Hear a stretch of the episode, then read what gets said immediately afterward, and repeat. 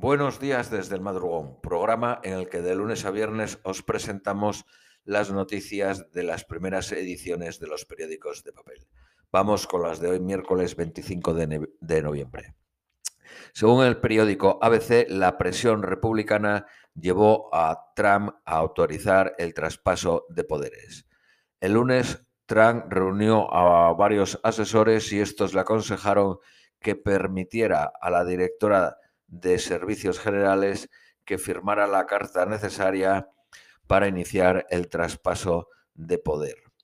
En público, Trump sigue insistiendo en que hubo fraude. Biden promete que va a liderar el mundo, no a retirarse de él. Estados Unidos es más fuerte cuando trabaja con sus aliados, dijo Biden. Para el periódico El País, Biden lanza un gobierno moderado para enterrar la era Trump. Ha apostado por veteranos de la administración de Obama. La designación de Janet Yellen como secretaria del Tesoro, secretaria del Tesoro es lo que equivale en España al ministro de, o ministra de Economía. Bueno, pues esa designación ha sido acogida, acogida con satisfacción a derechas e izquierdas. Tras ser asesora en la Casa Blanca, fue la primera mujer en dirigir la Fed, la Reserva Federal. Será una de las personas con más experiencia al frente del Tesoro. Para el periódico La Vanguardia, Janet Yellen deberá reactivar la economía de Estados Unidos en plena pandemia. Partidaria de los estímulos públicos, los republicanos duros ya le azotan por su generoso gasto social. Los estados ignoran la presión de Trump y certifican el triunfo de Biden. Para el periódico La Razón, Biden presume de equipo para liderar el mundo.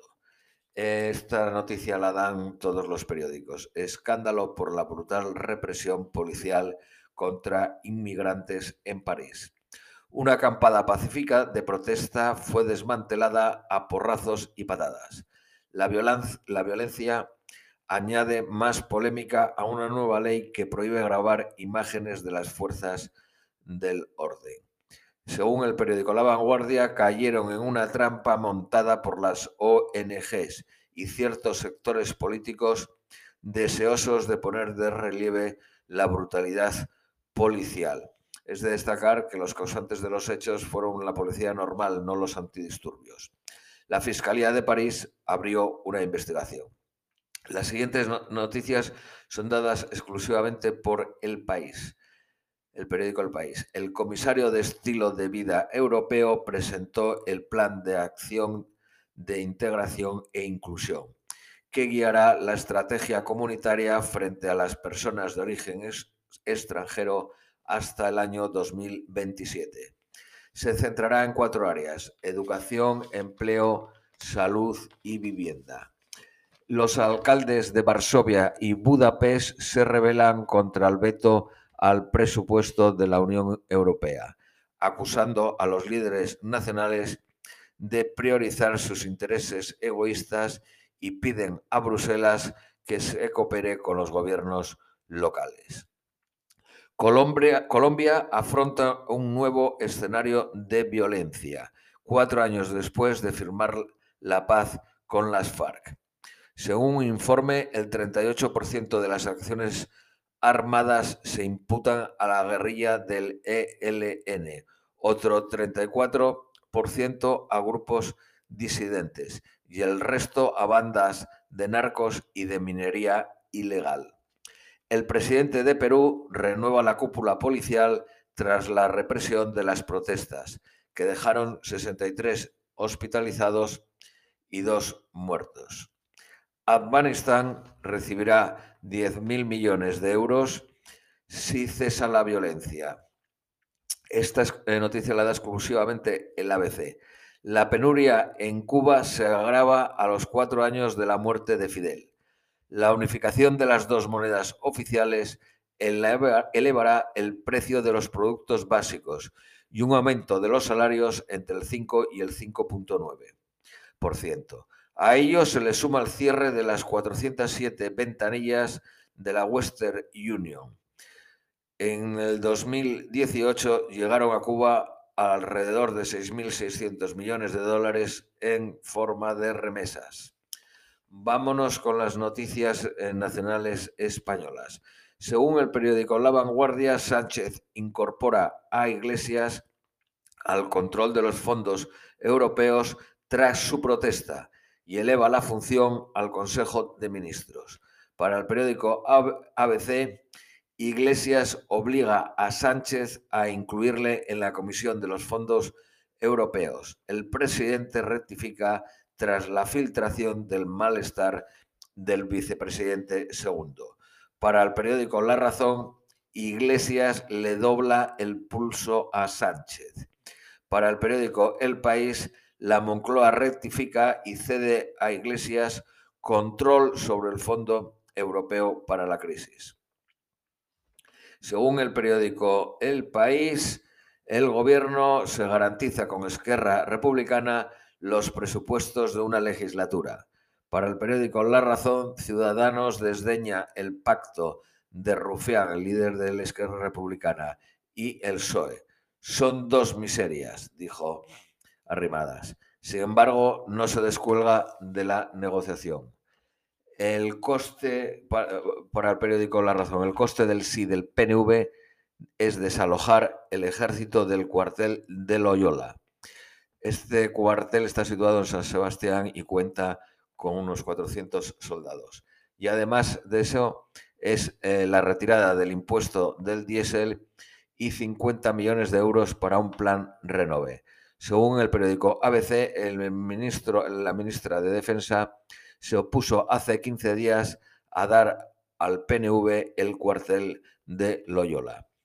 El periódico ABC denuncia que Ábalos, el ministro de Transportes, alargó su visita a Canarias con su familia, mujer y dos hijos, asesores y escolta. Pasaron el fin de semana en seis habitaciones de un resort de cinco estrellas cuyo coste por habitación está entre los 300 y los 1.000 euros. No señala el periódico ABC quién los pagó. El periódico El País dice, el Ministerio de Interior condenado por desnudar a un preso para cachearlo. Fue condenado a 2.000 euros y el beneficiario fue el grapo Varela Gómez por unos hechos ocurridos en el año 2018. Vámonos a las noticias de economía. El, el diario El País señala, el Don Jones rompe su techo de los 30.000 puntos con el inicio de la transición a Biden. El virus y el menor número de altas causado por el atasco administrativo provocan la primera caída anual en el número de pensionistas en los 15 años que llevan haciendo la serie. ABC, el colapso del servicio público de empleo alimenta la reventa ilegal de citas. Sánchez pacta con los independistas catalanes subir los impuestos a Madrid. El crudo, el petróleo, sube un 21% en 15 días. Para el periódico Cinco Días, Moncloa abonará el 50% de cada proyecto financiado por la Unión Europea antes de iniciarse. La farmacéutica española Robi fabricará 600 millones de dosis para Moderna, la multinacional americana. El corte inglés y Más Móvil se alían en el negocio de las alarmas. Vodafone lanza un plan de formación para 4.300 empleados. Eh, Musk, el fundador de los coches Tesla, supera a Bill Gates como el segundo más rico del mundo. El primero creo que es Jeff Bezos, el, de Amazon. El Banco Santander aspira a bancarizar a 10 millones de personas en América Latina. El periódico El Economista señala que los supermercados Lidl y Aldi crean 3.200 puestos de trabajo. En, él, la empresa eléctrica en él invertirá 40.000 millones de euros hasta el 2023, el 20% en España y Portugal y el 26 o el 28, no recuerdo bien, en Latinoamérica. Hasta 26 firmas de la bolsa española ya han recuperado los niveles pre-COVID. Vámonos con el coronavirus. Sanidad vacunará en tres etapas y empezará en enero con los ancianos de residencia. Se establecen 18 grupos de inmunización por orden de riesgo. Más de 2 millones y medio estarán ya vacunados en marzo. Además de los, eh, los ancianos de la residencia, el segundo grupo son los trabajadores de esas residencias, tres los sanitarios en primera línea y cuartos los dependientes no institucionalizados. El gobierno apuesta por limitar reuniones a seis personas y un toque de queda en Navidad. La comunidad valenciana propone hacer una comida de Nochevieja y no una cena. La empresa PharmaMar lanza un PCR que diferencia el COVID-19 de la gripe normal y ha recibido la marca CE de Comunidad Europea. 537 fallecidos ayer, el máximo en la segunda ola.